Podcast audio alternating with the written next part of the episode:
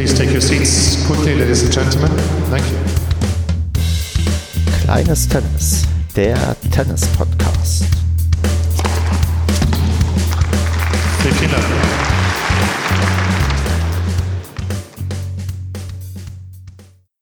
Kleines Tennis, Ausgabe Nummer 3, aufgenommen am 4.3.2020. Hier ist der Stefan und mir gegenüber sitzt heute die Karina. Hallo Karina. Ja, hallo Stefan. Ja, ich muss vorab sagen, das ist das erste Mal in meinem Leben, dass ich ähm, face-to-face einen Podcast aufnehme. Ich bin ganz, ganz aufgeregt und Karina, du vielleicht auch ein bisschen. Hm, Ein bisschen, ja.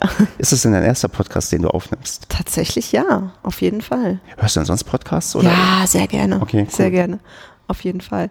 Also auch verschiedene Dinge, ähm, auch viel, was man einfach nur so ein bisschen durchscript dann natürlich, weil die Zeit ja einfach leider immer viel zu knapp ist, aber ich höre auch wahnsinnig gern Hörspiele und habe einfach immer gerne was auf den Ohren. Ja, Okay. Ähm, hast du einen Lieblingspodcast, den du vielleicht empfehlen kannst? Muss kein Tennis-Podcast sein, aber. ja ich glaube, jetzt komme ich nicht drum herum, fest und flauschig ähm, mit Jan Böhmermann und Oliver Schulz zu ähm, empfehlen. Höre ich einfach total gerne.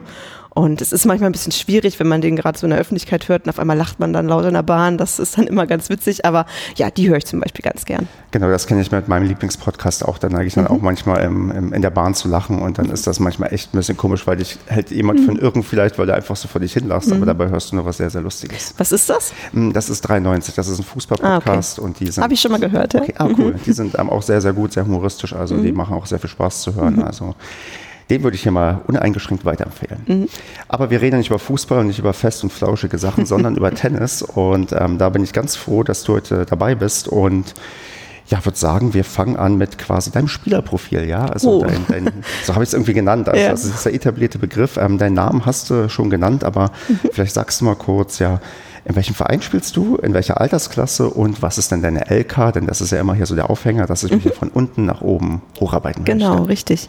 Ja, ähm, ich spiele äh, im Verein Hilden Ost. Das ist ähm, mein Verein und ähm, ja, ich bin ähm, in der ersten beziehungsweise zweiten Damenmannschaft gemeldet, also offene Damen und ähm, äh, ja, habe die LK-Leistungsklasse 21, wenn ich das richtig im Kopf habe. Ja, 21. Genau, ich habe auch noch recherchiert und auch gefunden, ja, du bist die LK 21. Ah, wunderbar. Also Hat sich nicht geändert, nicht auf oder abgestiegen. Ähm, Ist das denn deine aktuelle beste, die du jemals erreicht hast, oder warst du schon mal höher oder tiefer? Das ist tatsächlich die beste, die ich je erreicht habe. Und ähm, ja, ich spiele auch noch gar nicht so lange ähm, mit dem Leistungsklassensystem sozusagen und ähm, habe mich dann so ganz langsam jetzt hochgearbeitet in den letzten vier Jahren sozusagen, genau.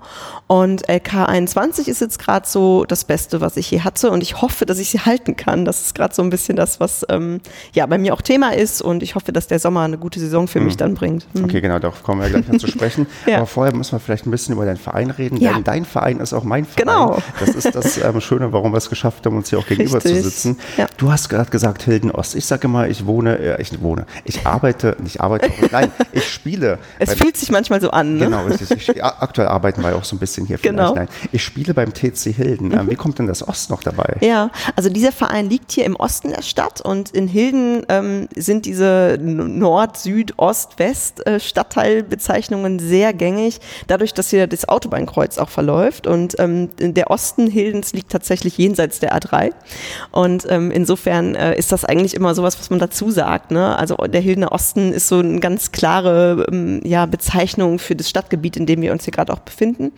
und ähm, ja, äh, das ist tatsächlich so der gängige Vereinsname auch. Und ähm, ja, es ist ein sehr schöner Verein, es ist ein sehr familienfreundlicher Verein, wie ich finde. Und ähm, auch ein sehr geselliger Verein. Also wir haben hier eine tolle Terrasse auch und einen schönen Außenbereich vor allem, sodass man im Sommer auch gerne einfach mal draußen noch ein bisschen Zeit verbringt, wenn man gespielt hat.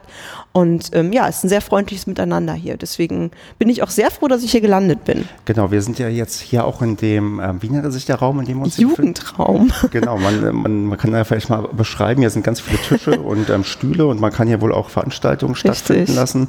Hast du aber wahrscheinlich noch nicht gemacht, weil du bist genau Nee. wie ich das erste Mal hier. Genau, richtig. Also ich kannte diesen Raum auch nicht, aber gut zu wissen, dass der Verein auch sowas birgt. Das ist ja fast so ein kleiner Partyraum, wie man das so aus unserer Jugend vielleicht auch noch kennt.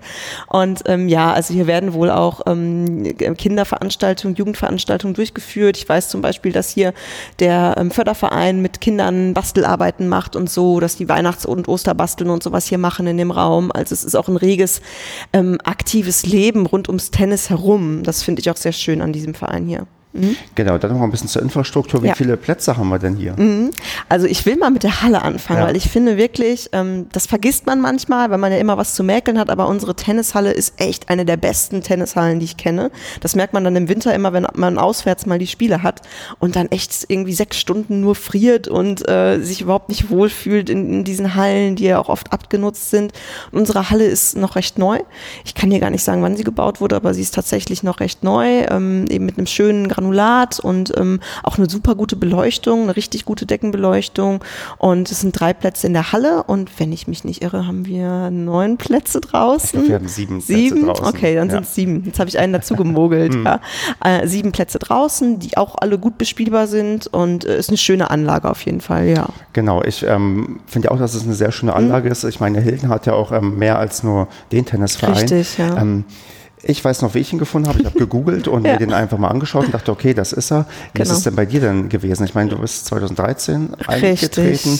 Wie ist es denn dazu gekommen damals? Genauso wie bei dir. Ich habe gegoogelt, ich habe mir alle Vereine mal einmal so ein bisschen durchgegoogelt, Fotos rausgesucht, geschaut, was man so sehen kann einfach im Internet. Ähm, ich bin nicht hingefahren, das habe ich nicht gemacht, da war ich anscheinend ein bisschen zu faul. Aber ich wusste, wo er liegt, also wusste auch, dass man das mit dem Fahrrad auch machen kann und ähm, wusste aber auch, dass ein großer Parkplatz da ist. Also so diese Dinge, das äh, wusste ich dann schon. Und dann habe ich einfach angerufen, weil der Verein hier mir einfach am sympathischsten war und hatte mal gefragt, wie das so ist und ob man mal so eine Probestunde nehmen kann. Und dann bin ich tatsächlich hier im Probetraining gelandet oder in so einer Probeschnupperstunde gelandet und ähm, ja, fand einfach alles direkt sehr sympathisch, so dass ich dann auch mich direkt, glaube ich, angemeldet habe. Also nach der ersten Stunde direkt gesagt habe, so doch, ich ziehe das jetzt durch und ich will unbedingt wieder Tennis spielen, weil ich eine sehr lange Pause hinter mir hatte.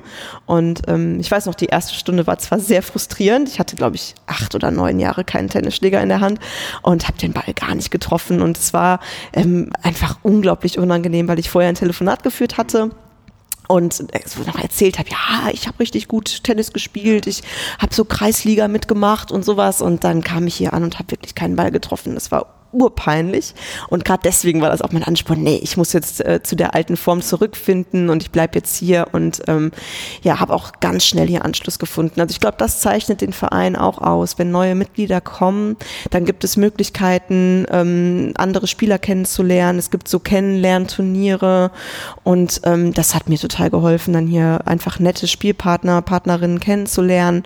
Ja, und dann ging es richtig rund. Ne? Dann habe ich richtig ähm, ja, äh, viel gespielt und dann irgendwann auch ähm, in der Mannschaft angefangen. Okay. Genau, dann, da sind wir schon so ein bisschen im Karrieremodus, den ich Mhm. jetzt mal so gerne mit dir ähm, durchgehen wollen würde.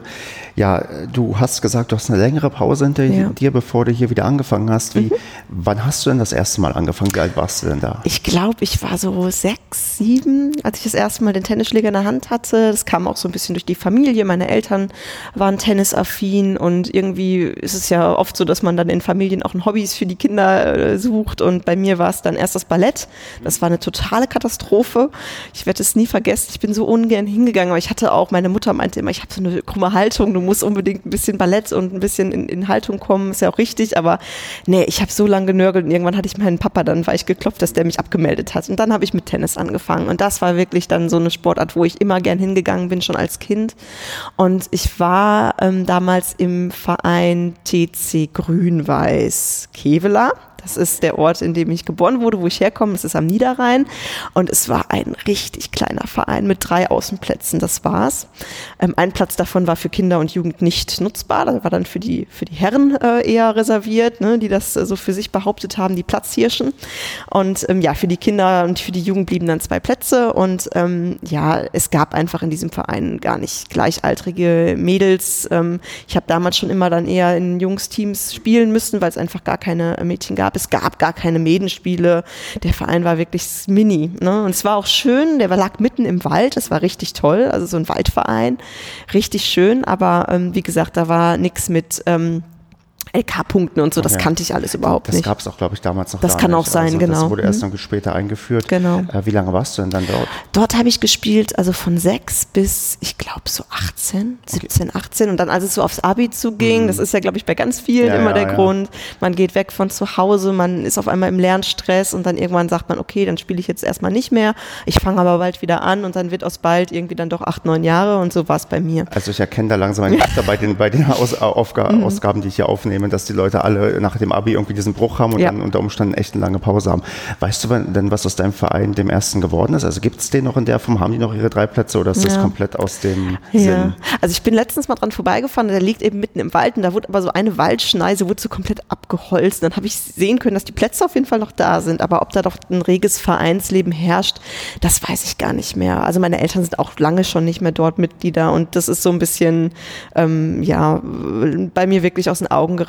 Das, das weiß ich nicht mehr und ähm, war aber trotzdem eine schöne Zeit. Also ich habe das in guter Erinnerung und da habe ich eben auch richtig Tennis spielen gelernt. Also ich hatte immer Trainerstunden auch als Kind und habe viel dann ähm, auch so noch gespielt, wenn es ging. Wir haben aber auch als Familie im Urlaub zum Beispiel immer ganz viel Tennis gespielt und das war wirklich eine, eine schöne Zeit. Auch ich habe das in guter Erinnerung.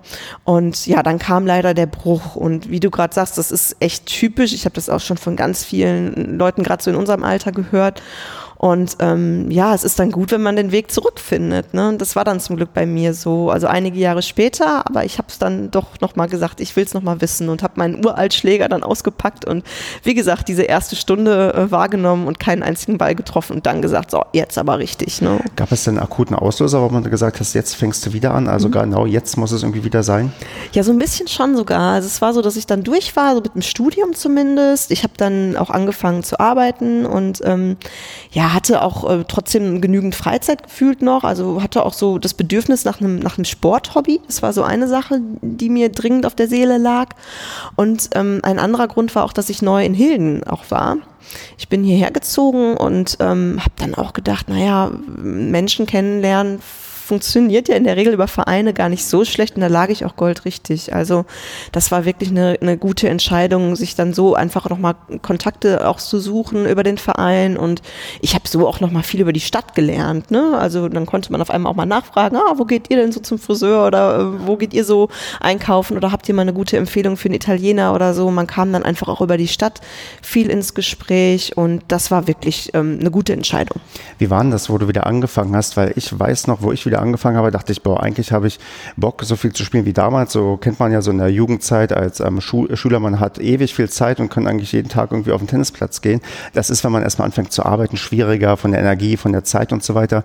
Wie krass bist du denn wieder neu eingestiegen? Also waren es ein, zwei Mal die Woche oder hast du gleich irgendwie das sogar drei, vier Mal geschafft? Weißt du es noch? Ja, also ich glaube, am Anfang waren es echt so ein, zweimal die Woche und ich hatte mir am Anfang dann auch wirklich, weil ich so miserabel gespielt habe, einfach, ich glaube, ich weiß gar nicht, ob so fünf, sechs, sieben Trainerstunden auch gegönnt. Also da habe ich gesagt, so, ich möchte jetzt einmal die Woche Kontinuität reinbringen und habe dann tatsächlich richtig trainiert. Ne? Und da echt auch gemerkt, dass ich nach einer Stunde total platt war. Ich konnte nicht mehr.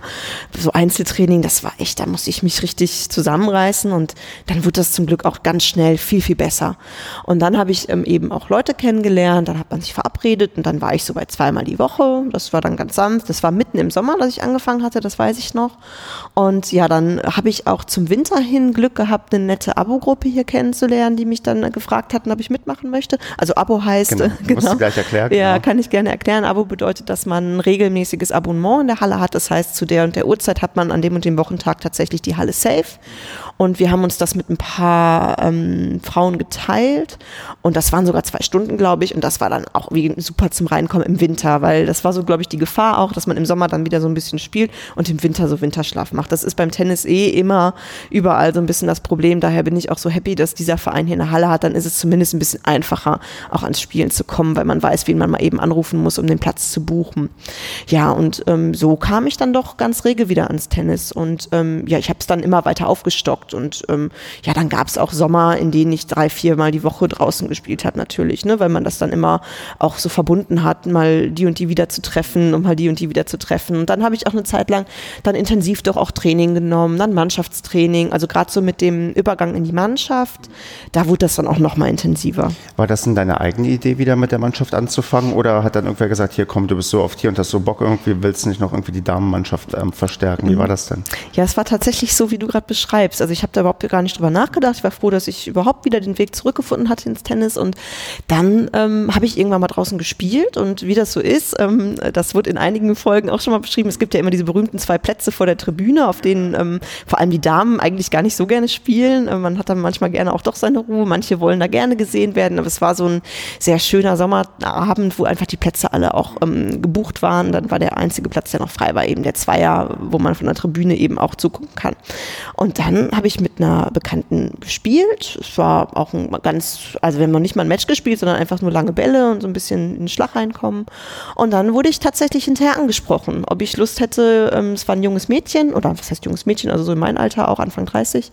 Und ähm, die kam dann auf mich zu, meinte, ja, ich habe gerade mal ein bisschen zugeguckt, du spielst ja richtig gut und du würdest super in die Mannschaft passen, hast du mal Lust zum Training zu kommen, mal gucken, ob das passt.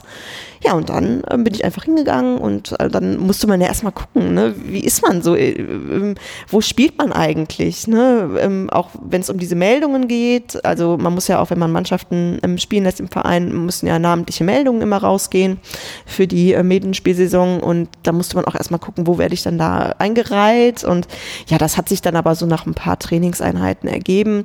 Ja, und dann bin ich da total schnell angekommen. Also es war echt super gut, äh, wie ich da aufgenommen wurde in der Mannschaft. Und ähm, ja, jetzt bin ich auch seit, ich glaube, das war dann anderthalb Jahre später, so, so 2014, 2015 Okay. sowas. Mhm. Da bist du quasi wieder eingestiegen in die Medienspiele und hast dann, ähm, Genau. dann auch ähm, ähm, Spiele mitgemacht. Trink ruhig den Schluck aus, Ja, danke. das ein bisschen zu, zu überbrücken, ähm, die Frage, die ich jetzt stelle. Äh, ja, dann bist du quasi rein und äh, wie, wie, wie fängt man an? Also ist, ich würde das erwarten, das war wahrscheinlich eine Sechsermannschaft, in der du gespielt hast, mit sechs Leuten, äh, die quasi pro ähm, äh, also sechs Ja. Einzel und drei Doppel, oder war es eine Ja, Vierer? also ich habe zur Wintersaison hin angefangen in der Okay, ah, Mannschaft. okay. Deswegen, mein erstes Medienspiel war im Winter. Und ähm, deswegen war es dann Vierer-Team und ähm, damals war es so, dass wir das, das ich, man muss auch sagen, als wir oder als ich angefangen habe, waren eigentlich meine Mannschaftskollegin und ich alle so eher bei IK 23, 22. Da gab es dann eine Ausreißerin, die aber den Verein auch wechseln mu- musste und wir anderen haben uns da gar nicht so viel genommen, wenn man ehrlich ist. Und das zeichnet sich jetzt, wo man so ein bisschen mit mehr Training an die Sache rangeht und das alles irgendwie noch ein bisschen professioneller sogar, finde ich, macht. So in den letzten Jahren haben wir da sehr an Professionalität einfach nochmal gewonnen. Und ähm, seitdem zeichnet sich das auch doch nochmal ab mit LK-Unterschieden. Also mittlerweile sind wir doch ein bisschen, dass man uns ein bisschen lesen kann, sage ich jetzt mal. Aber damals, als ich anfing, waren wir alle sehr nah beieinander und da haben wir auch einfach immer nur gefragt, wer kann dann, wer kann dann. Also haben so die Terminplanung gemacht und gar nicht streng nach LK. Und Das machen wir heute anders tatsächlich. Und ich hatte dann mein erstes Spiel im Winter, das weiß ich noch ganz gut, auf Teppich. Ja. Und ähm, das Weißt war ein Aus. weißt du noch, wo das war? Ja, das war ein Auswärtsspiel in Solingen. Das Okay. habe ich noch ganz gut in, im Kopf, weil wir haben das irgendwie 6-0, dann, nee, warte, war das Winter, also äh, 4-1, zwei Doppel, genau, 6-0 gewonnen, Ja. also alles gewonnen Ja. und ich bin so nach Hause gegangen und dachte nur, das ist ja easy, das macht ja Spaß hier im Verein. Und dann hat sich aber doch gezeigt, dass die Mannschaft damals noch nicht so gut in Form war, wie sie es heute ist. Also dann kamen auch einige Niederla- Niederlagen am Anfang, vor allem als ich, als ich neu dabei war. Aber das war so der Auftakt und genau. Mhm. We- Weißt du noch genau, wie dein erstes Einzel war? Also ich weiß noch, also ich kann mich noch recht gut an mein erstes Einzel im Alter von 16 oder Mhm. 17 Jahren erinnern bei Medenspielen und ich war, ich war super nervös. Ich wär, Mhm. wäre auch heute noch super nervös, wenn ich irgendwie wieder einsteigen würde, weil aktuell habe ich noch keine Medenspiele gemacht. Ja. Aber ich weiß genau, okay, da ist man super aufgeregt und man freut sich am Ende wirklich, wenn man irgendwie gewinnt und ähm, oder eine, einigermaßen gute Leistung Mhm. Ja. abliefert. Weißt du noch, wie es bei dir damals Ja, war? also es, ich habe es noch ganz gut vor Augen sogar, weil eine Auffälligkeit auch da stattgefunden hatte. Das war ja mein erstes Medenspiel überhaupt. Ich habe ja in der Jugend gar nicht ähm, Auch keine Turniere oder Nichts. Also ich habe Okay. einmal bei den Kreismeisterschaften mitgemacht, da bin ich auch ähm, sehr weit gekommen, ich glaube ins Finale. Aber ansonsten so diese Match-Erfahrung, das, das war für mich ganz neu. Und ich weiß noch, dass es anscheinend sehr ungewöhnlich war, weil ich dann erstmal ähm, mit der Gegnerin so versucht habe, richtig nett ins Gespräch zu kommen. Also ich habe dann mich vorgestellt und ein bisschen geplaudert und ähm, ein bisschen gefragt auch. Und das war, ich merkte nur so, wie, wie das anscheinend sehr ungewöhnlich war.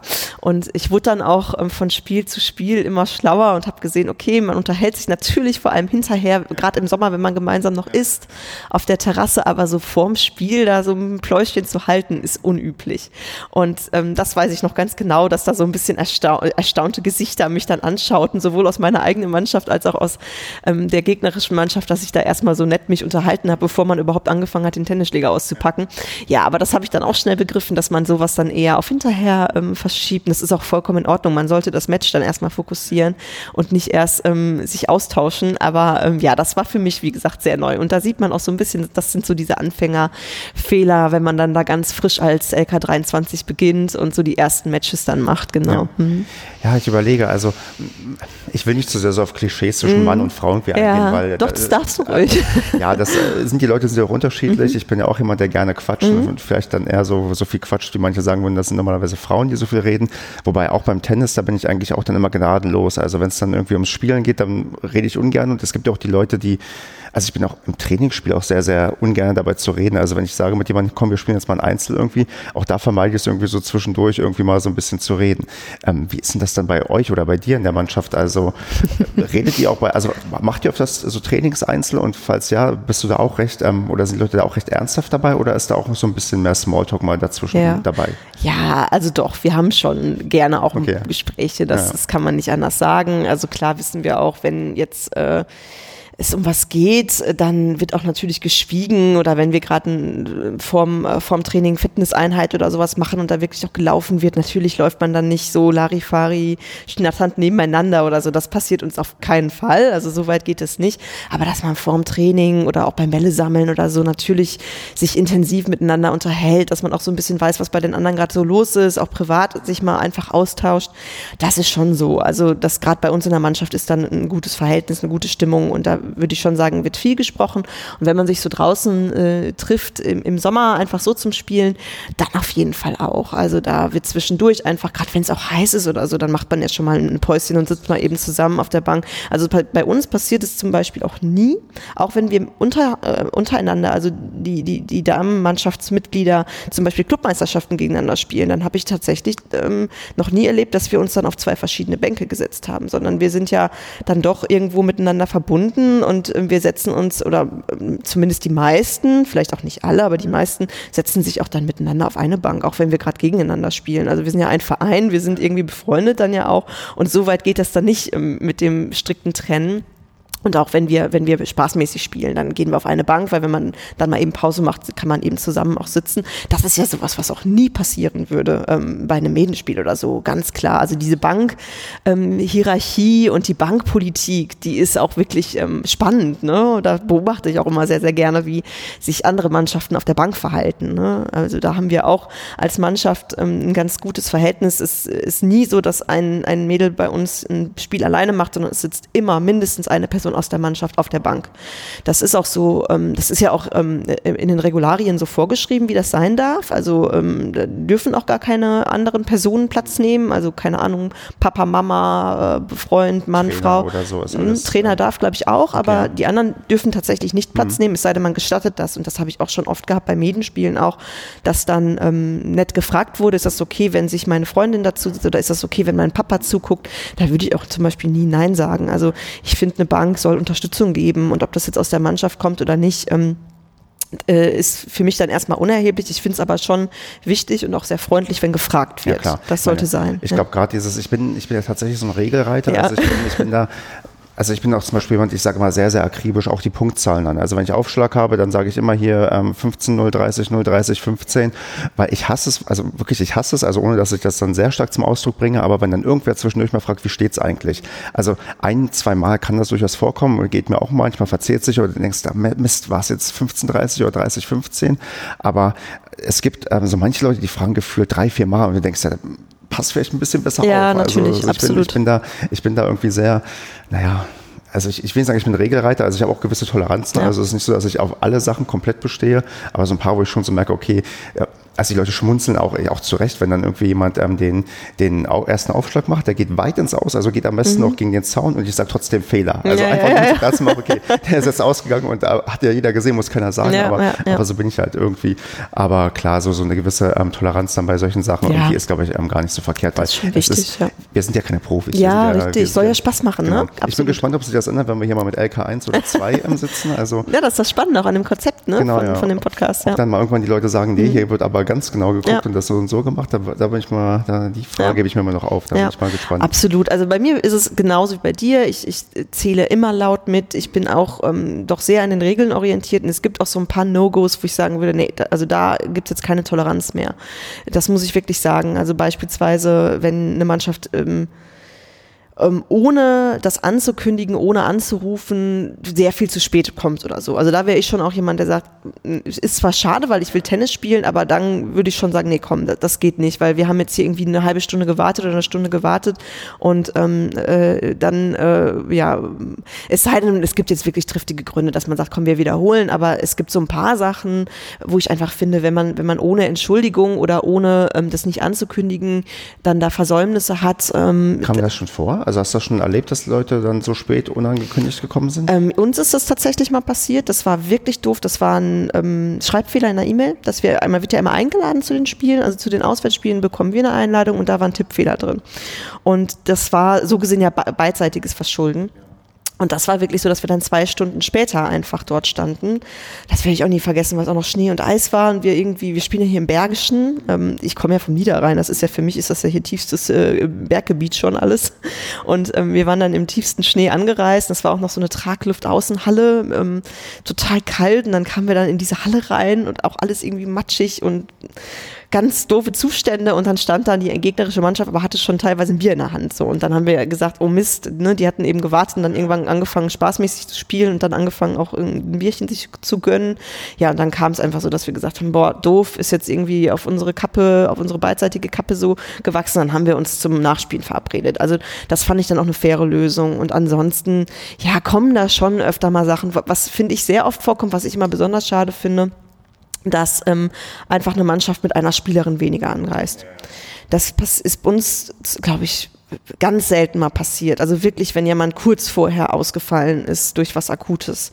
Aber das ähm, haben wir andersrum schon öfter erlebt. Und das finde ich immer besonders schade, weil dann einfach ein Mädel von uns ja auch hätte, ähm, keine Ahnung, ähm, was anderes machen können oder einfach äh, sich auf Zuschauen und Anfeuern konzentrieren könnte oder so, ne? Weil man ist dann ja auch enttäuscht. Man freut sich auf ein Spiel, man bereitet sich ja vielleicht auch mental ein bisschen vor und dann fällt das einfach aus. Und dann denke ich immer, die, die Nummern sind ja eigentlich immer bekannt von den Mannschaftsführern, mal eben kurz durchbimmeln und sagen, ja, hör mal, wir kommen morgen nur, nur zu dritt oder zu fünf. Das finde ich schon eher fair dann. Ja, ne? richtig. Ja. Ähm, weißt du noch, äh, wie dein erstes Doppel eigentlich war beim Medenspielen? Kannst du dich daran noch erinnern? Oder bist du auch ähm, gar nicht so oft im Doppel quasi Ja, eingesetzt? also ans erste Doppel kann ich mich gerade ganz ehrlich. Ich weiß noch, dass wir es gewonnen haben, weil dieses Medenspiel ging ja äh, 6-0 aus. Also insofern war es bestimmt super gut. Ich glaube auch, dass ich mit einem Mädel aus meiner Mannschaft gespielt habe, mit der ich heute noch sehr gerne Doppel spiele. Da bin ich mir sicher, dass das so eine Konstellation war.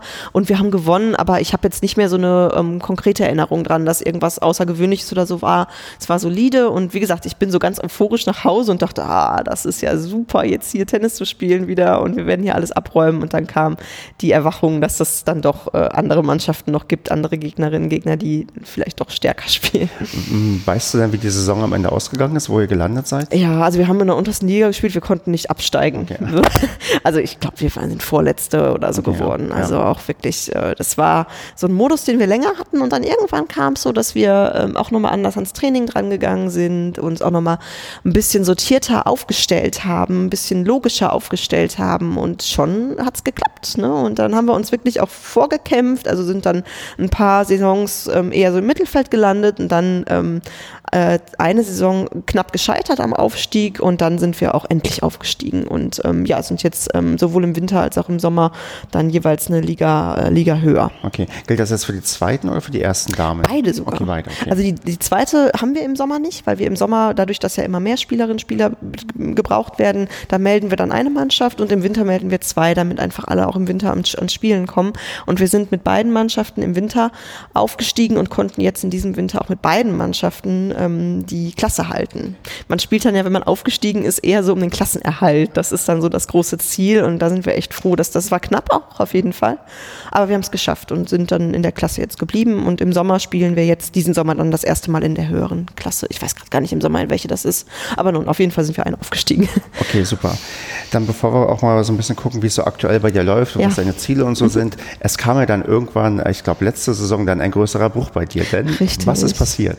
Ja, es kam ein riesiger Bruch, ähm, sowohl was das Tennis angeht, als auch privat, denn ich bin Mama geworden im Sommer. Im August ist mein Sohn geboren und ähm, ja, das hat natürlich alles komplett aus dem Ruder geworfen. Ne? Also erstmal war Tennis letztes Jahr dann weniger Thema, wobei ich auch sagen muss, dass ich trotz Schwangerschaft schon recht viel eigentlich sogar gespielt habe. Ähm, das ist auch so eine Sache, ähm, ich weiß nicht, inwiefern die Hörer sich so mit dem Thema Schwangerschaft und Tennis schon mal auseinandergesetzt haben, aber das scheiden sich die Geister dran. Wenn man mal googelt, gilt Tennis als die Sportart, die man auf gar keinen Fall betreiben sollte, wenn man schwanger ist. Ich habe mich dann auch in den ersten drei Monaten der Schwangerschaft dran gehalten weil das auch einfach die empfindlichste Zeit ist und ähm, da war man einfach natürlich auch noch vorsichtig und ja, ja gerade beim ersten Kind ist genau, man erst recht noch mal vorsichtiger. Richtig, ja. beim ersten Kind ist das auch noch mal so eine Sache und ähm, es war auch noch so, dass ich ähm, bei meinem Arzt natürlich danach gefragt habe, wie ist das mit Tennis und der hat mich mit ganz strengem Blick angeschaut und gesagt, Tennis ist tabu. Also das war so das Statement. So und dann habe ich auch zwölf Wochen stillgehalten, weil ich auch einfach keine ähm, Medienspiele machen wollte, weil da wollte ich jetzt wirklich nicht ins Feld Feld geschickt werden, obwohl ich nicht für jeden Ball rennen kann und vorsichtig spiele und so zaghaft spiele. Und dann habe ich tatsächlich die ersten drei Monate pausiert und dann musste ich meinen Arzt wechseln aus anderen Gründen. Und ähm, ich werde nie vergessen, als ich das erste Mal da im, bei meinem neuen Arzt im Behandlungszimmer saß, kam er rein und das war so ein oder ist so ein ja ähm, groß gewachsener, gebräunter ähm, Mann mit einem schönen weißen Lacoste Polo T-Shirt und mein erster Gedanke war, boah, bei dem habe ich bestimmt gute, gute Chancen, was das Tennis angeht.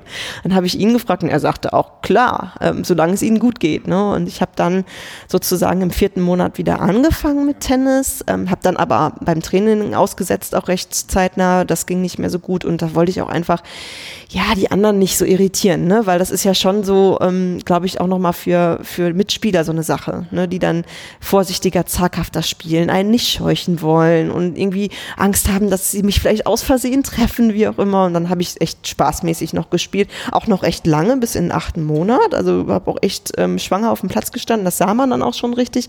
Aber dann gab es ja hier letzten Woche, äh, letzten Sommer diesen, diese Hitzewelle.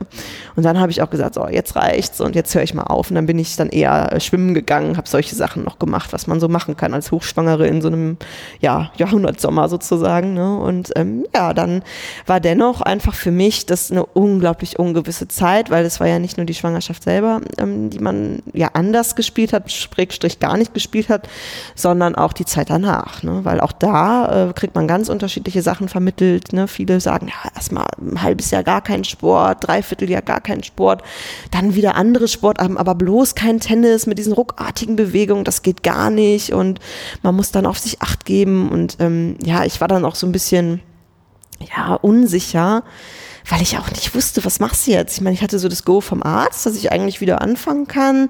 Hebammen waren da ein bisschen zögerlicher, die auch gesagt haben, oh, besser nicht. Und ähm, auch so, das ist so das eine Thema, einfach man selber gesundheitlich und dann ja auch noch die Tatsache, dass man auf einmal ja ein kleines, kleines Kind zu Hause hat, ein kleines Baby zu Hause hat, was man dann ja auch ähm, anfängt, dann irgendwann mal wieder stundenweise alleine zu lassen, ne? dass der Papa aufpasst. Und ja, bei mir hat sich das dann so einfach geklärt, dass ich irgendwann gesagt habe, so, ich ähm, muss jetzt einfach wissen, ob es irgendwie wieder geht. Ich will es ausprobieren. Ich fange vorsichtig an. Ich gehe das erste Mal nur eine halbe Stunde hin, beim zweiten Mal eine Dreiviertelstunde.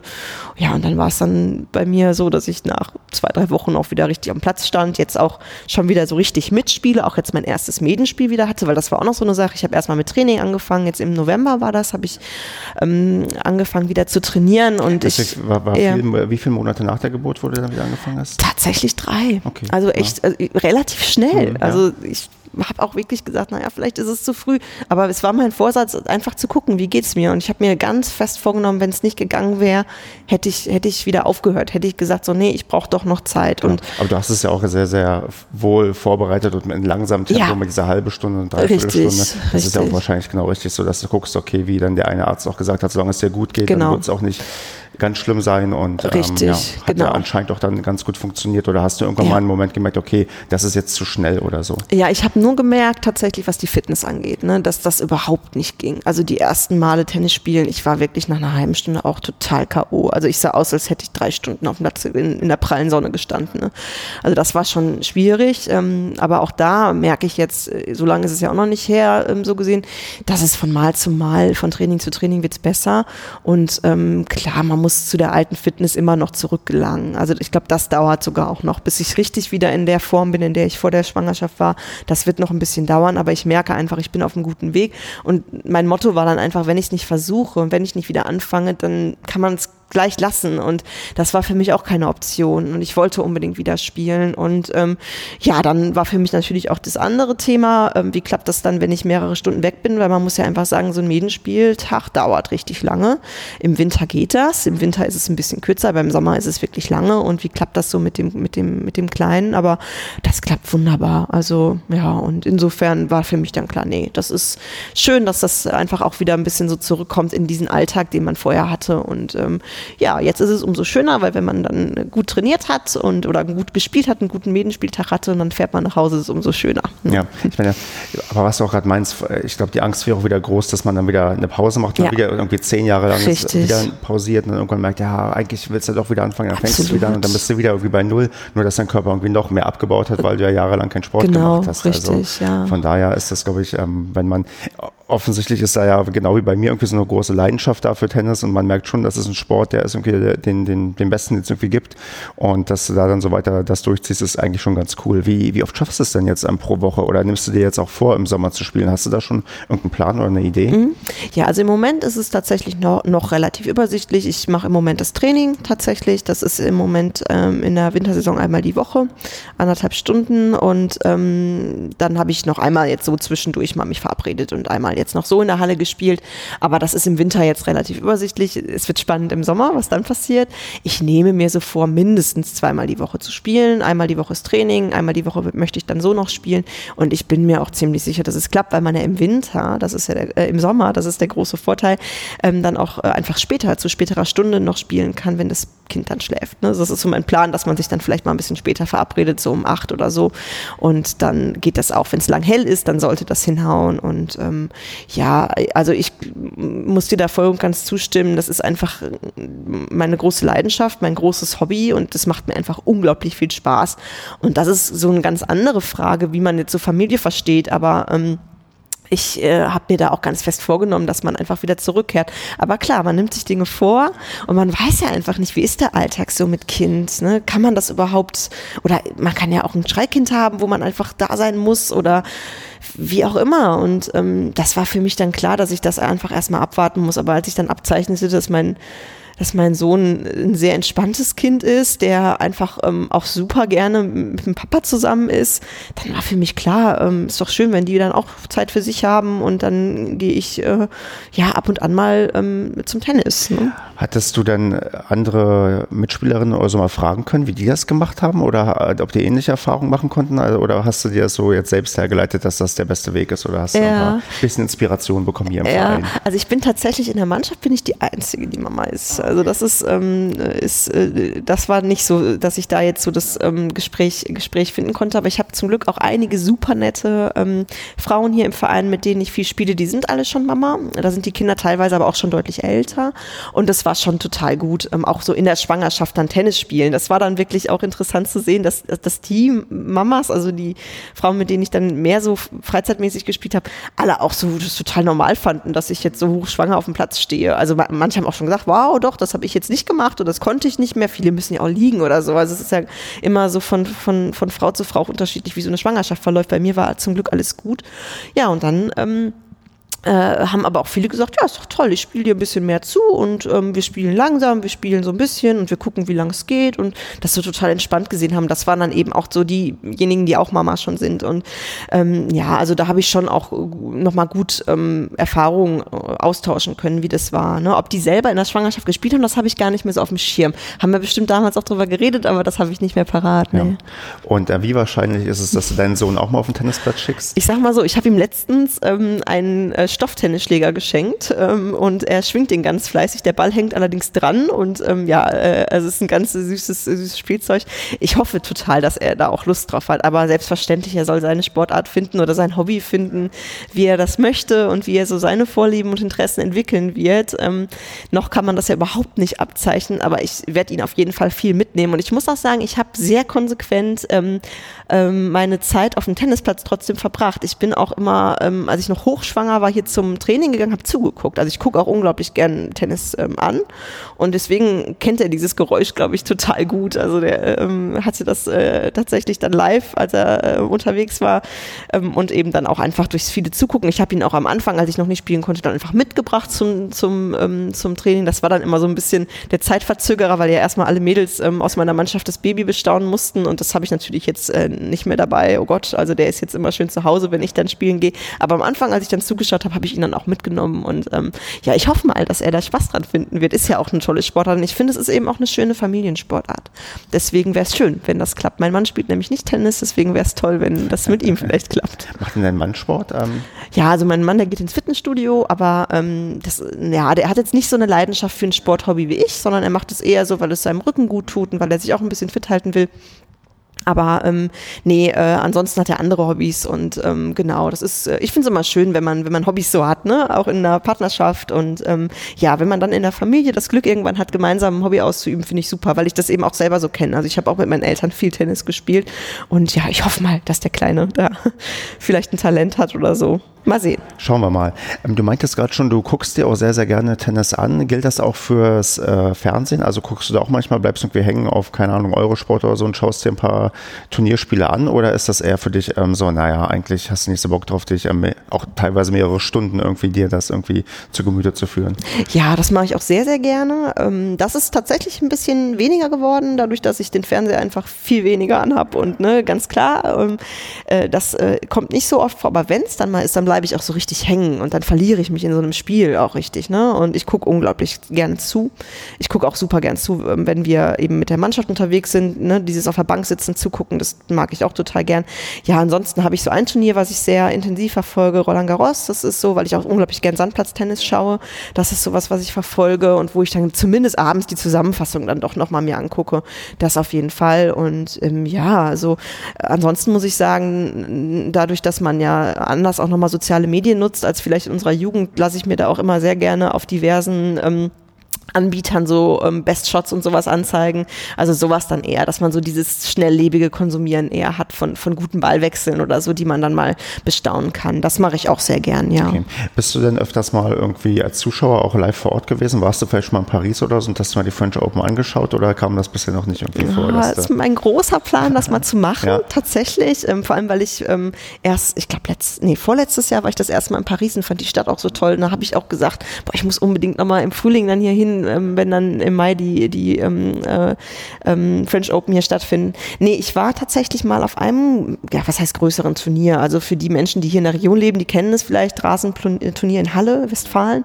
Da war ich mal, Gary Weber Open hießen die damals noch. Ich glaube, mittlerweile heißt es anders. Ähm, nicht mehr Gary Weber Open, ich weiß gar nicht, wie es jetzt heißt. Da war ich mal, das weiß ich noch. Das fand ich auch total toll. Da war ich noch jünger, da war ich ähm, glaube ich, so 17 oder so, 16, 17 und das war echt super. Also, ne, das war so ein Ausflug, den habe ich damals mit meinem Papa dann gemacht, ne? Hat er gesagt, komm, wir fahren jetzt mal zum Tennis gucken. Und das war richtig gut. Also ähm, insofern würde ich es sehr gerne öfter machen, ähm, zumal ja auch ein paar gute Turniere hier in der Umgebung sind. Also in Düsseldorf sind auch gute Turniere, wo man ähm, gutes Tennis anschauen kann, aber ähm, ich komme da tatsächlich deutlich Klar. zu wenig zu. Ich meine, jetzt ja sowieso dann wahrscheinlich durch die ja. ähm, quasi Mehrbelastung, die dann irgendwie dann kommt, wenn man ähm, ja zeitlich strenger eingebunden ist, was das Kind und so angeht.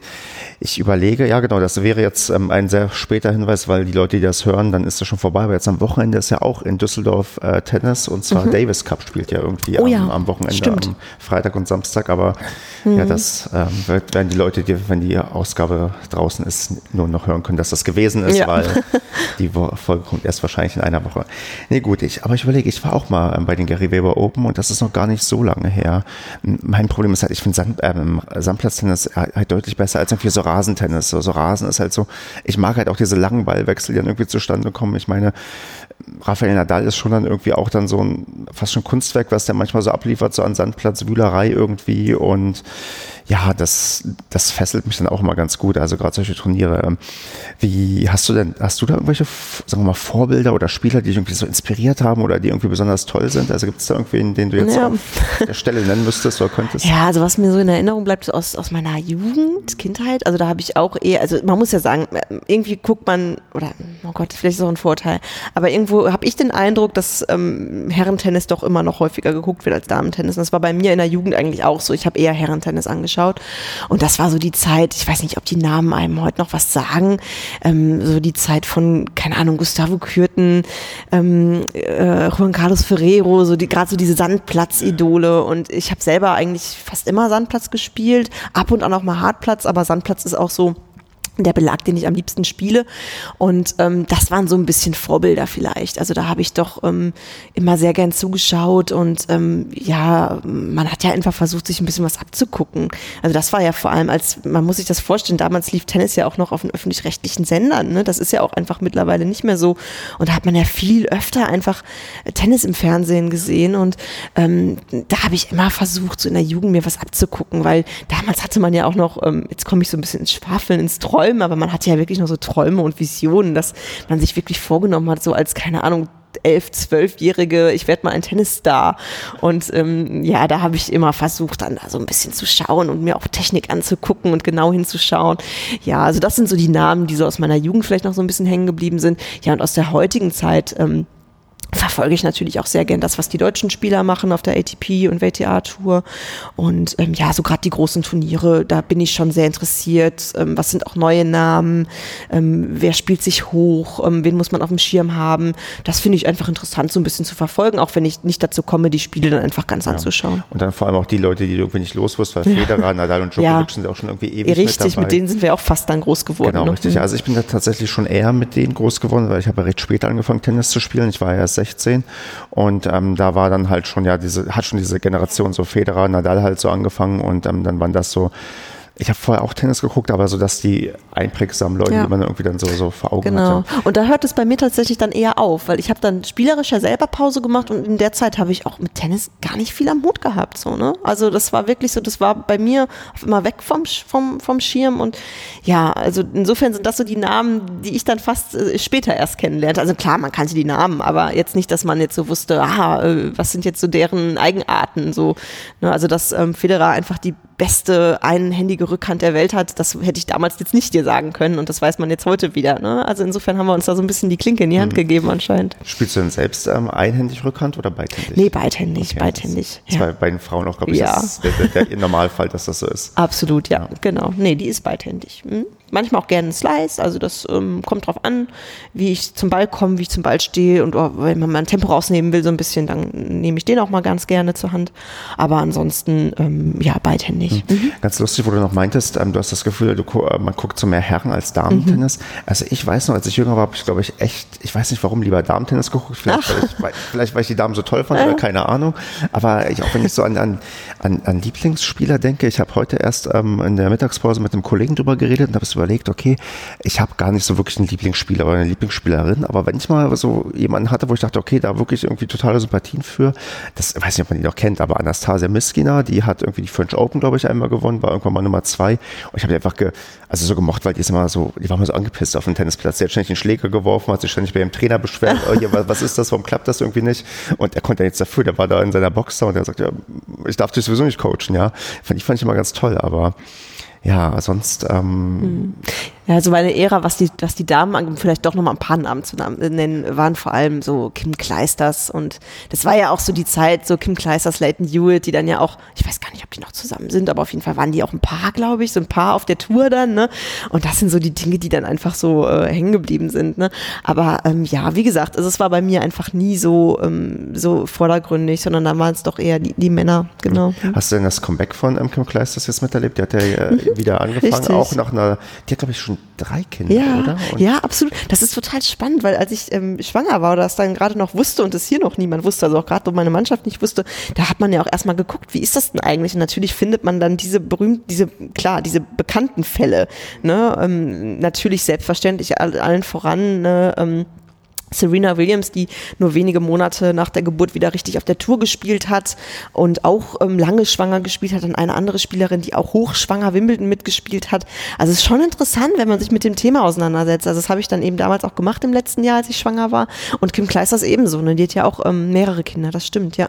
Aber für viele Frauen ist es dann richtig der Bruch. Also wo du sagst, Comeback, ne? da sieht man schon, dass es, ähm, wenn man Profispielerin ist, ähm, dann doch eine, eine weitgehende Entscheidung für viele Spielerinnen anscheinend auch ist, beziehungsweise dass dann Familie und das Thema vielleicht nochmal nach hinten gelegt wird, ne, altersmäßig. Ich meine, und Kim Kleisters hat ja auch ihre ersten beiden Einzel jetzt beide verloren. Ja, also mhm. ist jetzt noch nicht so, wo man sagt, okay, das ist ein gelungenes Comeback oder so. Da muss man mal gucken, wie sich das Ja, weiterentwickelt. ich finde es toll, dass sie es macht. Also ich habe auch ganz viele Kommentare gelesen, von wegen aufhören, wenn es am schönsten ist. Und ähm, nee, also ich finde, wenn man Spaß an der Sache hat, wenn man sich das zutraut, warum denn nicht? Das ist außerdem eine sehr persönliche Angelegenheit und das finde ich, soll auch jeder für sich selber wissen.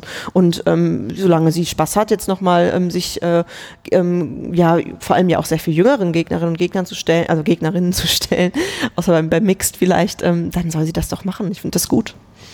Ja, wie sieht es denn mit deiner Karriere jetzt aus? Also du wirst ja jetzt im Sommer wieder angreifen oder versuchen Richtig. anzugreifen. Hast du denn so Ziele, so irgendwie, keine Ahnung, X Maidenspiele gewinnen oder irgendwie in die LK 20 aufsteigen? Gibt es da Mhm. irgendwie was? Oder Ja, also ich kämpfe persönlich eher gegen den Abstieg, sogar in die LK 23. Also es war so, das, das wissen vielleicht auch viele nicht. Ich hatte, als ich schwanger war, dann auch recherchiert und man kann in dem Fall, das finde ich gut, dass das geht, beim Verband einen Antrag stellen auf Festschreibung der LK. Das heißt, ich konnte beantragen, dass meine LK 21 ein Jahr lang festgeschrieben wird. So, das heißt, ich bin jetzt erst noch mal LK 21, obwohl ich, wie gesagt, gar keine Spiele jetzt machen konnte. So, aber dieses Polster äh, hört jetzt bald auf. Ne? Die Schonfrist ist vorüber. Das heißt, ich muss jetzt wieder angreifen, ich muss jetzt wieder spielen und Punkte sammeln. Und ähm, ich nehme mir das vor allem vor, über die Sommersaison jetzt zu machen und über ähm, dann auch die Wintersaison natürlich. Ähm, Im Winter ist das immer ganz schön bei uns, weil wenn wir zwei ähm, Mannschaften eben auch haben, man kommt dann auch ganz gut ans Spielen. Und ähm, ja, im Sommer werde ich aber, denke ich, auch äh, ein paar Spiele zumindest machen können. Das ist immer schön.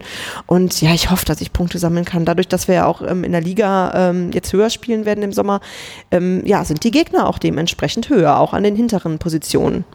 und Turniere sind ähm, wahrscheinlich nach wie vor keine Option. Oder Ja, also habe ich auch mal gemacht, ein Ja, Turnier okay. gespielt. Das war auch eine gute Erfahrung. Das habe ich hier im Verein gemacht. Ähm, wobei, ähm, ja, es war einfach so, das LK-Turnier findet hier im Verein statt. Da dachte ich mir, ja, super, ich habe es noch nie gemacht. Dann kann man das ja wirklich mal super hier zu Hause ausprobieren, wie das so ist. Und man kennt die Gegebenheiten, man kennt die Halle.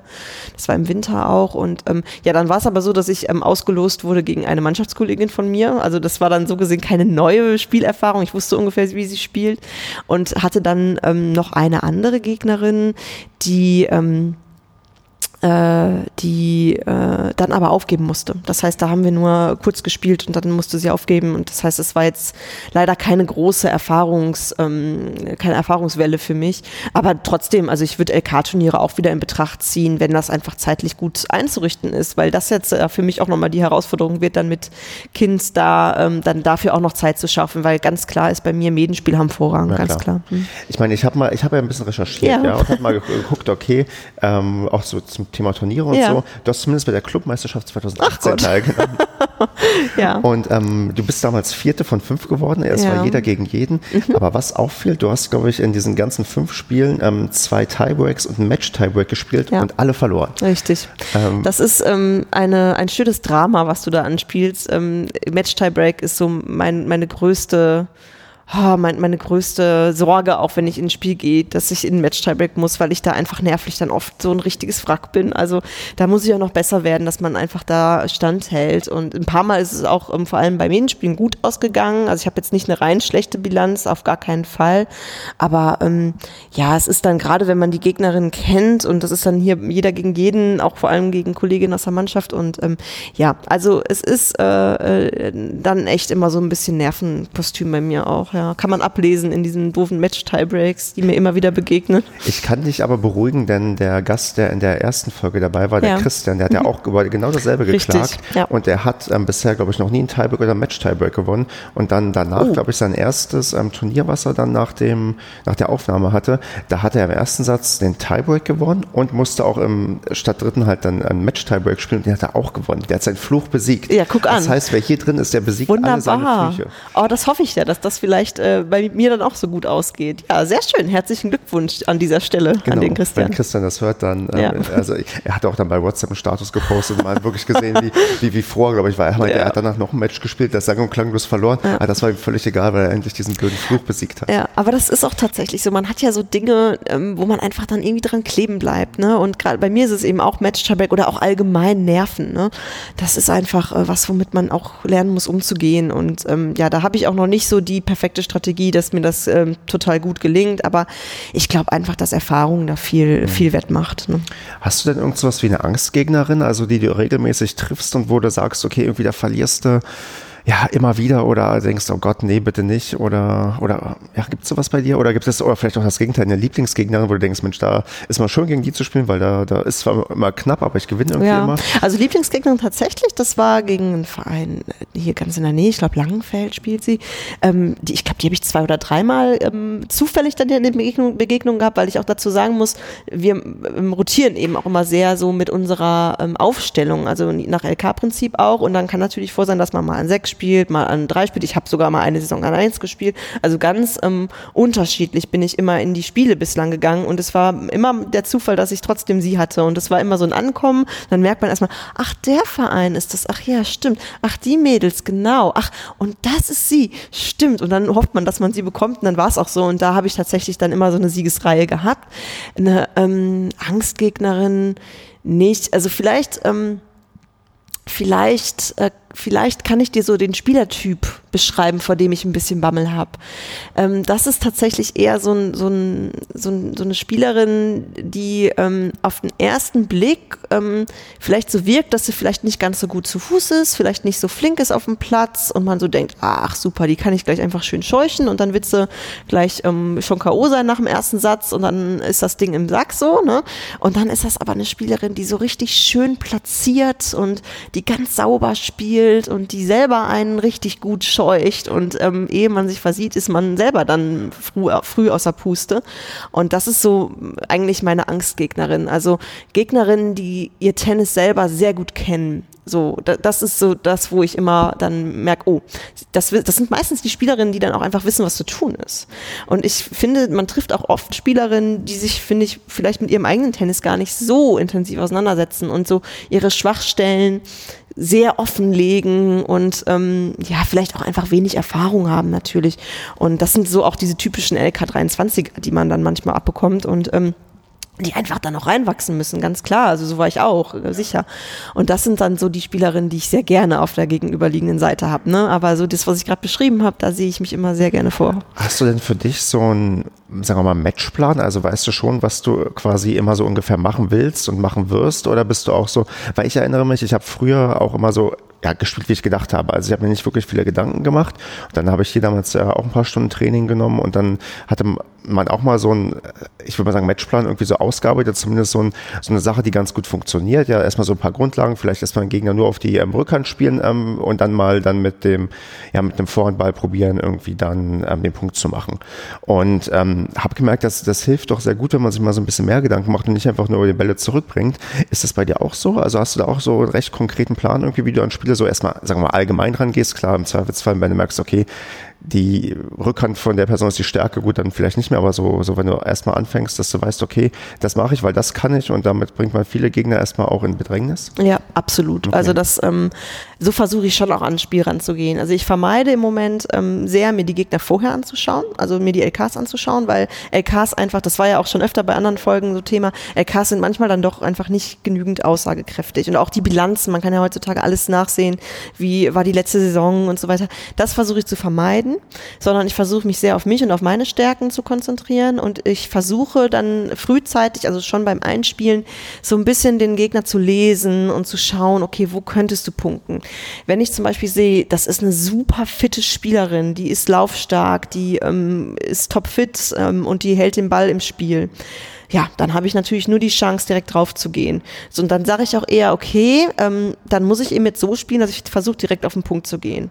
Wenn ich jetzt andersherum sehe, das ist eine Gegnerin, die selber riskant spielt und die selber auch gern draufhaut und die selber vielleicht jetzt nicht super laufstark ist oder den Ball sauber trifft, wenn sie, wenn sie ordentlich gescheucht wird, dann versuche ich vielleicht auch mal eher auf Ausdauer zu spielen. Also ich versuche schon da ein bisschen zu lesen. Ähm, Im Moment ist es so, dadurch, dass ich ja, ähm, ja aufgrund der bekannten Umstände nicht die allerfitteste jetzt so im Moment bin, also ich bin noch auf dem Weg zur alten Form zurück, ähm, dadurch kann ich auch auf jeden Fall sagen, dass ich gerade eher auf den Punkt auch drauf gehe weil ich einfach selber merke, ähm, ich schaffe jetzt keine langen äh, Grundlinienduelle im Moment, sondern vom Typ her spiele ich eh sehr gerne ähm, so, ähm, ja, wie sagt man, ähm, Ja, proaktiv Tennis. Ja, das im Gegensatz zu mir. Ich bin ja jemand, der lieber Bälle Der passive zurückbringt. Spieler, ja, ja, genau. Der, der auch sehr langweilige Spiele abliefern kann, weil er Bälle nur hoch zurückspielt. Das kann ich sehr gut. Äh, ja, gibt es denn sowas wie, das ist so eine Standardfrage, aber die, die werde ich irgendwie immer ganz gerne los, so, so dein, dein größter Erfolg, dein bestes Spiel, irgend sowas, wo du sagst, okay, das hat sich bei dir als ja, tollstes Ding irgendwie in deinen Kopf gebrannt, womit du vielleicht sogar gerne angibst oder so. Ja, also ich muss, also da muss ich glaube ich zwei Antworten geben. Also einmal, was echt so der tollste Tennismoment in einem Spiel für mich war, war tatsächlich erst vor wenigen Wochen, als ich das erste Mal wieder auf dem Platz stand, nach der Schwangerschaft und nach allem. Das war für mich einfach, wir haben verloren, das war ein Doppel, 6-3, 6-3 haben wir verloren, aber so diese Tatsache, ich stehe jetzt hier und ich spiele wieder und es macht Spaß und ich halte zumindest ein bisschen mit gerade hier, das war für mich einfach so das, das, der schönste Mo Tennismoment, den ich seit längerer Zeit hatte. Ähm, das beste Erfolgserlebnis, also was sich auch einfach in einem Sieg ablesen ähm, lässt, war, glaube ich, ein Spiel, was mir einfach aus verschiedenen Gründen immer im Kopf bleibt. Das war im Sommer 2018, das war unser Aufstiegsspiel. Wir sind am Ende nicht aufgestiegen, ganz knapp. Also das war auch echt letzter Spieltag in unserer Gruppe und die beiden Mannschaften, die da aufeinander getroffen sind, haben um den Aufstieg gespielt. Also es war konkreter kann man es nicht ähm, haben in diesem Gruppensystem. Und ähm, ich weiß noch, dass ich in der ersten Runde mein Einzel gespielt habe auf einer relativ weit hinten Position, ich glaube fünf oder sechs. Und ähm, ich glaube, LK-mäßig waren wir gleich. Das war so ein unscheinbarer Spielertyp eher und ich werde dieses Spiel einfach nie vergessen, weil es unfassbar lang gedauert hat. Es hat um neun Uhr angefangen, klar, man spielt sich noch eben ein, also lass uns um Viertel nach neun, halb zehn angefangen haben zu spielen, Viertel nach neun sowas. Und ich weiß noch, dass ich um halb eins fertig war. Und das war, das, also wenn man so ein bisschen sich mit Damen-Tennis auch auseinandersetzt und wie lange da so Matches dauern, also man ist ja eigentlich eher bei einer, Stu bei einer Stunde, vielleicht anderthalb. Und das Witzige an diesem Spiel war, das war nämlich noch nicht mal ein Match-Tiebreak, sondern das waren einfach echt zwei Sätze. Und ähm, ein Satz war wirklich im Satz-Tiebreak, das war dadurch bedingt so lang. Und der andere Satz ähm, 7-5, glaube ich. Also die Ergebnisse konnte ich jetzt nicht mehr ganz rekonstruieren. Und das war so ein Spiel, was mir einfach in die Knochen gegangen ist. Und man hatte so im Hinterkopf, dass der Punkt wirklich, wirklich wichtig ist. Und ähm, ich weiß noch, dass es jetzt nicht heiß war, aber es war sehr warm dann auch mittags. Ich weiß noch, dass super viele Leute auf der Anlage waren zum Zuschauen, weil es ein Heimspiel war und weil es um diesen Aufstieg ging. Und ich weiß noch, dass ich dann selber auf die Uhr geguckt habe und dachte, die Uhr ist kaputt. Weil beim Spiel gucke ich nie auf die Uhr. Ich gucke gar nie, wie lange sind wir schon dran. Das blende ich komplett aus. Aber klar, wenn man dann fertig ist, schaut man mal auf die Uhr und da war ich echt erschüttert, dass es einfach halb eins war. Und es war allein durch ähm, Einstand, allein durch ähm, lange Spiele, dass es so lange gedauert hat. Und dadurch ist es mir sehr in Erinnerung geblieben, Okay. ja. Ich meine, für, die, für deine Gegnerin war es wahrscheinlich eine der bittersten Niederlagen, Ja, die sie irgendwie das kann erlebt hat. Äh, Gibt es denn auch bei dir so eine richtig, einen richtig bitteren Moment, den du mal im Tennis erlebt hast, wo du dich noch heute ärgerst, wie es da irgendwie ausgegangen ist oder was da passiert Ja, ist? absolut, absolut. Ja, werde ich auch nicht vergessen. Ich glaube, das war im selben Sommer 2018. Ähm, da haben wir, wie gesagt, eine gute Saison gespielt. Wir haben ja auch im Aufstieg gespielt und das war ein Spiel, was wir auch deutlich gewonnen haben als Mannschaft. Ich glaube, es war nämlich 8 zu 1 und dieser eine Punkt, der nicht ähm, auf unserer Seite stand, war nämlich meiner.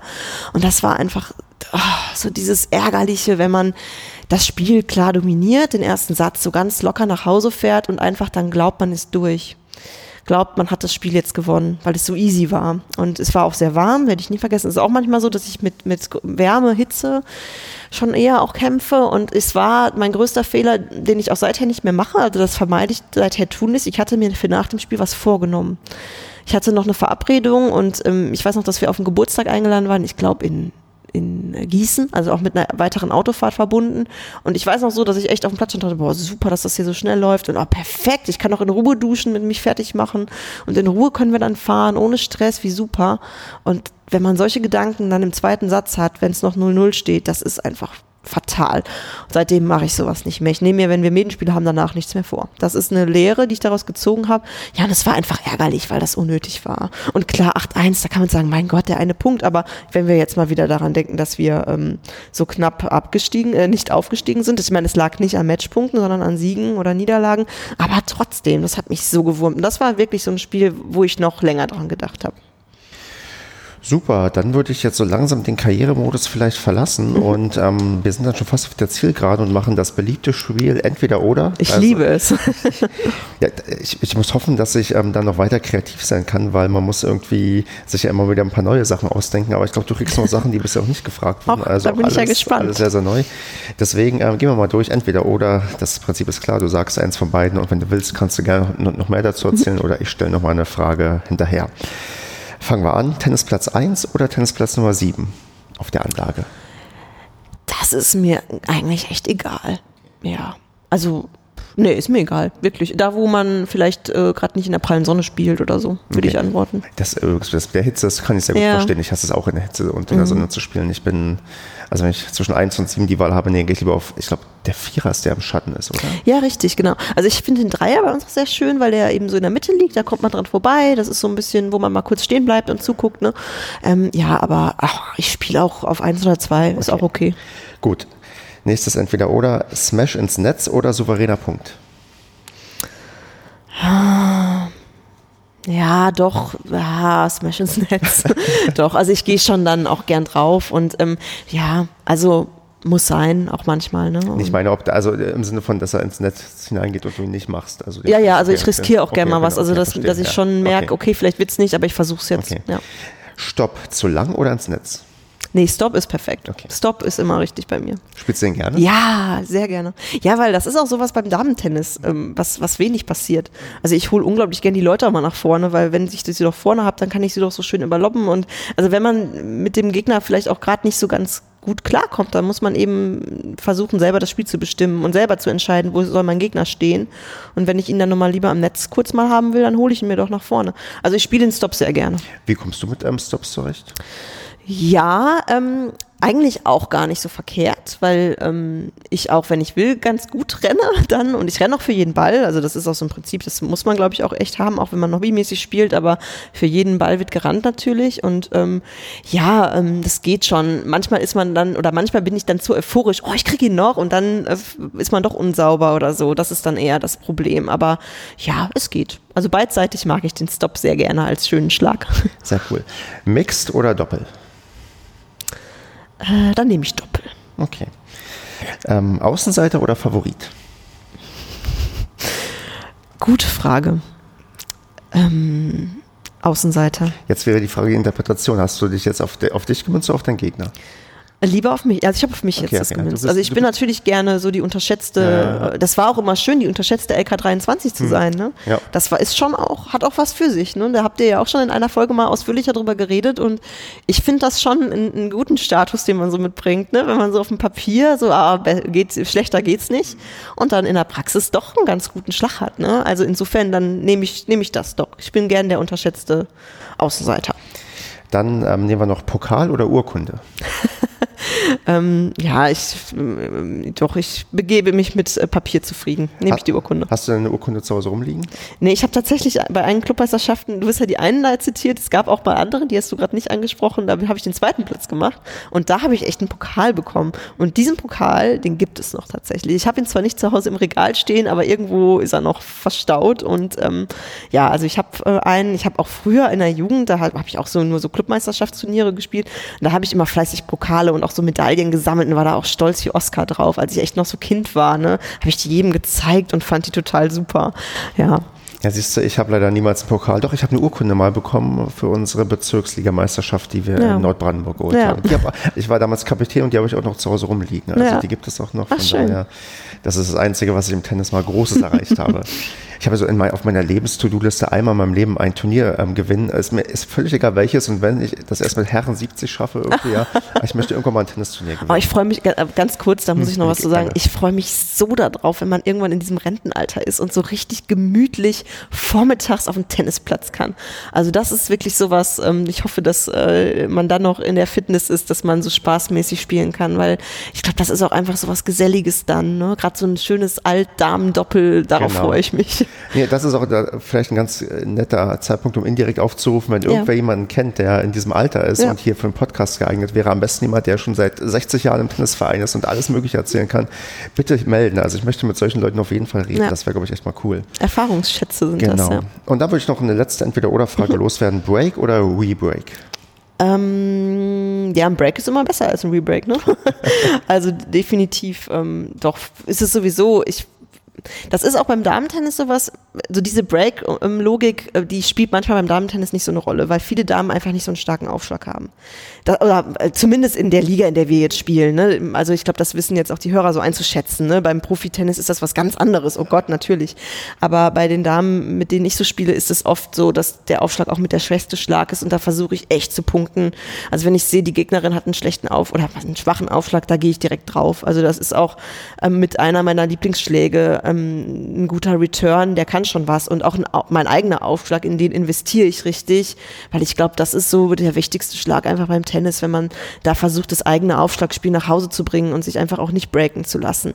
Das versuche ich schon, ähm, da auch diese Logik beizuhalten. Also auch wenn man aussuchen darf, ähm, ob man jetzt ähm, zuerst ähm, Rückschlag oder Aufschlag wählt. Viele Damen, das muss man echt mal beobachten, wählen echt immer selber dann den Rückschlag, weil sie sich um den eigenen Aufschlag noch so ein bisschen verbergen, dass der nicht so gut ist.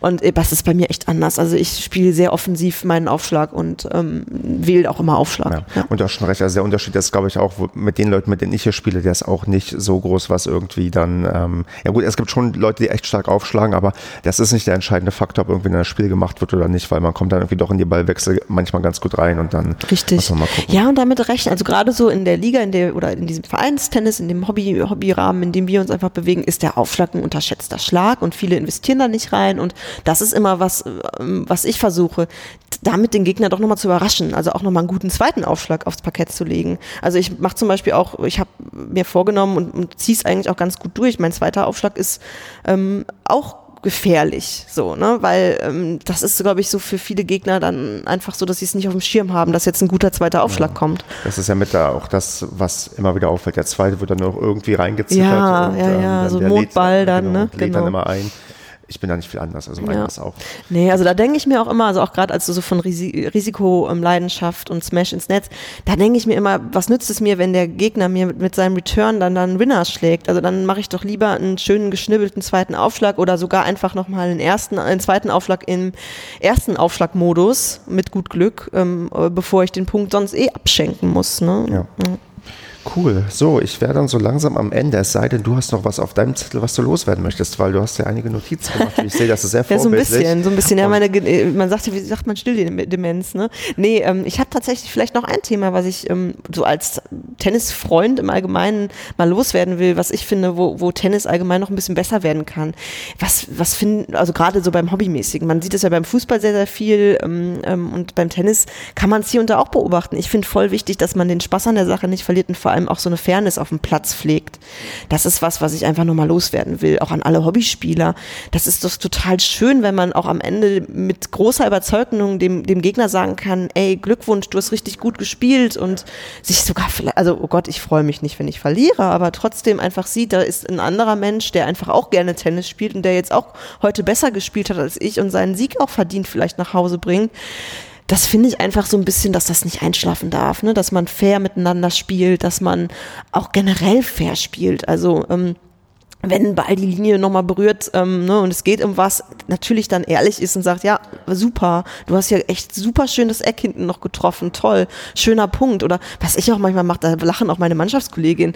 Ähm, ich ähm, neige dazu, auch ähm, meinem Gegner dann manchmal zuzurufen, sehr schöner Ball oder so. Das mache ich aber auch, weil wenn ich doch gerade finde, dass ich einen super guten ähm, Passierball gerade am Netz verpasst habe, ja, warum soll ich denn dann nicht sagen, schöner Ball? Oder wenn jemand einen Ass geschlagen hat, dann sage ich doch auch, boah, guter Aufschlag. Also ich finde, das sind so Dinge, die man vielleicht gerade so im Hobbybereich viel mehr nochmal pflegen sollte. Das erinnert mich so ein bisschen an dein, das, was du eingangs meintest, dass du mit den Leuten ähm, viel erzählt hast zum Anfang. ja. Weil ich, ich bin jemand, also ich, ich kann durchaus wertschätzen, wenn die Leute gut spielen mhm. und merke das auch, aber ich bin dann immer eher angenervt, dass dann irgendwie der Passierball dann so toll war und ich den Punkt halt nicht gemacht ja, habe oder so. Ja. Also ich, ich verstehe schon, was du meinst, ähm, aber ich glaube, was wirklich wichtig ist, glaube ich, dann am Ende wirklich zu sagen, hier Glückwunsch und das und das hast du, äh, wo ich, wo man sagt, okay, das hast du echt gut gemacht, wo ich keine Chance irgendwie hatte, weil man trifft ja manchmal auf Leute, wo man sagt, boah, was ist das eigentlich für eine Vorhand, die der da irgendwie hat? Und ähm, da kann man auch sagen, ja, hier Glückwunsch und deine Vorhand ist echt ähm, so gut, hätte ich es irgendwie auch gerne. Also ja, das, genau. Das kann man durchaus machen. Also ich, genau, also das ist so das, was ich sagen will, dass man echt ähm, sich doch äh, kein bisschen was, ähm, was, was, was selber Schaden nimmt oder so, wenn man einfach mal die anderen würdigt, ne? Und das das finde ich herrscht wenig auf dem Platz. Das finde ich schade. Also ich finde, das sollte viel mehr sein, weil es einfach ja uns allen Spaß macht und dass man da einfach nochmal mehr äh, so ein bisschen sowohl mit Respekt den anderen gegen, Gegnern ähm, begegnet, aber auch einfach sagt, ey, cool, ähm, das möchte ich irgendwie auch können oder sich das mal abguckt oder so. Also Das, das nehme ich mal als, ähm, als Gesprächsthema mit für die nächsten Aufnahmen, Ja. um mal so ein bisschen auch das Wort ähm, Fairplay zu benutzen, damit man sehen kann, okay, ob andere Leute auch vielleicht ähnliche Erfahrungen gemacht haben oder sagen, oder vielleicht auch mal so, so schlimme Erfahrungen Ja. erzählen, was mal irgendwie wirklich blöd gelaufen Absolut, ist. Also ja. also es gibt auch einige Sachen, wo man sich dann auch, man hat mal so Spiele gehabt und dann ärgert man sich, weiß nicht, dass man nichts gesagt hat oder dass der andere irgendwas Blödes gemacht hat Ja. und dann, dann, also es gibt so, so ein paar Sachen, die geistern mir immer noch im Kopf herum, wo man so denkt, ach Mensch, hättest du damals irgendwie vielleicht mal was Ja. gesagt oder irgendwie gemacht, weil es irgendwie, Absolut. irgendwie blöd war. Aber, Absolut. ja. Ja, absolut. Also es gibt tatsächlich ähm, Gegnerinnen, die sagen, ja, der, nee, der war aus und dann sagt man, ja, kannst du mir den Abdruck mal zeigen? Also ich bin überhaupt nicht der Typ, der sich Abdrücke zeigen lässt. Habe ich, glaube ich, auch noch nie gemacht, aber ich habe es schon mal mitbekommen, dass dann echt welche auf einen alten Abdruck zeigen oder sagen, ja, da irgendwo oder sowas geht einfach gar nicht. Und da muss ich dir auch ganz ehrlich sagen, wenn ich sowas erlebe, Nee, also da habe ich keine Lust mehr. Da, da, nee, das ist wirklich was, was, äh, was ich überhaupt nicht, nicht haben kann. Und natürlich ärgere ich mich ähm, trotzdem, wenn ich verliere. Das ist ja auch was anderes, das ist ja auch schön und gut. Und natürlich freue ich mich auch, wenn der andere einen Doppelfehler macht. Ich würde jetzt nicht sagen, oh, wie doof, gleich, gleich läuft's besser wieder. Also so weit geht mein, mein Fairness-Gedanke da oder mein äh, Fairplay-Gedanke da jetzt auch nicht. Ne? Ich muss ja nicht den Gegner aus seiner Krise rausholen, überhaupt nicht. Aber ich will einfach damit sagen, dass es ja irgendwie eine geteilte Leidenschaft ist, die man dann ja doch oft hat. Und das sollte man im, zumindest im Amateurbereich wirklich sich mal vor Augen führen. Dann, dann, dann darf ich jetzt eine Frage zu, Ja. wo du das Doppelfehlerthema ansprichst. Also darf man, darf man zumindest verdeckt die Faust ballen, wenn der Gegner einen Doppelfehler macht, oder ist das schon schlechtes Benehmen? Nein, ich finde, wenn man gerade in einer kritischen Situation im Match ist und man selber den Support braucht und man selber gerade eine schwierige Phase durchlebt und man einfach gerade auch mal einen Fehler des Gegners braucht. Also klar, man, man natürlich nicht in Richtung des Gegners hier zeigen, Ja, genau. das nee, das finde ich okay. so- Also das passiert mir sogar Okay. auch, wenn, also jetzt ob Doppelfehler oder auch wenn einfach ein Ball mal zum richtigen Zeitpunkt ins Aus geht, dass man sich dann einfach denkt, boah, ja. Oder dass man dann sich so selber zuruft, komm jetzt. So, komm jetzt, das, das ist doch geschenkt, jetzt geht's weiter und so. Das ist, das finde ich, ist auch vollkommen in Ordnung und da muss auch ein Gegner damit leben können. Okay, gut. Ja. Super. Noch was auf dem Zettel? Oder Nee, nee, das war so das, was mir noch mein, mein Herzensanliegen war. Und ansonsten, nein, also auch ähm, gerade weil ich vielleicht doch noch eine kleine Sache, mein Gott, wir kommen richtig ins Plaudern, Stefan, aber äh, gerade weil so in, in meinem Alter oft wenig Frauen auf dem Platz stehen, so Anfang 30, ähm, kann ich einfach auch nur noch mal ermutigen, egal was man hat, ob jetzt eine längere Verletzung oder eben ähm, Familienalltag oder so, es lohnt sich einfach, sich so ein bisschen zurückzukämpfen und sich ähm, für so ein Hobby einfach Raum zu geben. Und das ist vielleicht noch sowas, was ich nochmal ähm, mitgeben will in diesem Podcast, dass es einfach Spaß macht, wieder anzufangen. Auch wenn man mal eine lange Pause hatte, ist ja auch begründet, wenn man eine Pause mal hatte. Ne? Ja, das sind, glaube ich, diese, sagen wir mal, wilden 30er, weil gerade da ähm, Kinder, am besten baust noch ein Haus und ähm, beruflich gibst du da auch eher Vollgas, damit du guckst, wo du irgendwie hinkommen kannst. Und dann ist halt ganz, ganz schwierig, glaube ich, weil äh, auch bei den Herren hast du das Phänomen, dass das da erstmal ein Stück weit, ein Stück weit ausdünnt und danach halt dann wieder, ähm, ja, ein bisschen die Leute wieder anfangen. Aber halt diese Pause ist, glaube ich, ja, ich würde auch jetzt jeden dazu raten, probieren, diese Pause zu vermeiden, weil es wirklich äh, halt Absolut. Und, und wenn man mal in so einer Zwangspause ist, also was mir geholfen hat, jetzt noch so ein bisschen Seelenbalsam, wenn andere Hörer jetzt betroffen sind, Verletzungspause oder was auch immer. Ich habe echt, als ich schwanger war, öfter mal einfach so den, den Schläger aus der Tasche genommen. Und dann bin ich so durch die Wohnung, so tippend mit dem Ball einfach und habe so das einfach genossen, einen Schläger in der Hand zu halten. Und dann vergisst man ja auch nicht, wie es war. Und ähm, vielleicht ist das ja auch was, wenn man irgendwie äh, sich nicht sicher ist, ob man wieder anfangen soll, dass man einfach es probiert, einfach mal wieder einen Schläger anfassen, einen Tennisball in die Hand nehmen oder einfach mal so ein Probe spielen oder so. Also man muss ja nicht direkt in die Vollen gehen. Das ist vielleicht nochmal was, was, was ähm, sinnvoll ist, dass man so langsam erstmal schaut, will ich es eigentlich wirklich oder ist es was anderes, was ich, vielleicht ist es ja eine andere Sportart, die man dann besser machen kann oder so. Ähm, ja, genau. Super, Karina. Dann würde ich sagen, erstmal vielen, vielen Dank, dass du dir die Zeit genommen hast. Sehr gerne. Ich äh, oder wir bitten auf jeden Fall um Feedback, wie die Folge gefallen hat. Gerade, ich möchte auf jeden Fall wissen, wie das auch, ob man merkt, dass wir uns gegenüber Ja, gesessen stimmt, haben. Also stimmt. Das war ja echt würde, schön jetzt, ja. Also das würde mich sehr interessieren, weil ich merke schon, dass mir das, ich will nicht sagen schwerfällt, aber es ist doch ein bisschen anders, als ich es halt bisher gemacht Klar. habe. Also das ist Ja. schon, mal gucken, wie gut ich mich daran gewöhnen kann. Ich, weil ich würde das gerne öfters machen, Ja. weil das ist irgendwie, man kommt noch ein bisschen besser ins Gespräch und sonst ja, muss ich wie immer jetzt darauf hinweisen, dass das die Leute bei Apple Podcasts bewerten sollen und Rezensionen abgeben sollen und allen Freunden weiterempfehlen sollen, weil es wäre schön, wenn ganz, ganz viele irgendwie darüber Bescheid wissen, dass es diesen Podcast gibt und jetzt auch, dass auch eine Frau hier war und sich hoffentlich auch ein paar mehr Frauen melden und sich trauen, hier auch mal irgendwie zu Gast zu sein. Das wäre das Allerschönste irgendwie, wenn da auch ein bisschen ja, das ausgewogene Geschlechterverhältnis irgendwie gewahrt wird. Ja, und sonst würde ich sagen, war's das und vielen, vielen Dank. Und dann, ähm, ich hoffe oder denke mal, dass wir uns vielleicht, wenn es auch hier ewig so weitergeht, auch in meine zweite Staffel haben, dass wir dann mal gucken, wo es dann bei dir LK-mäßig hingeht. Oh ja, ich hoffe doch, äh, dass es gut aussehen wird. Ja. Gut, Karina, dann vielen Dank und bis demnächst. Ja, danke auch. Das war kleines Tennis.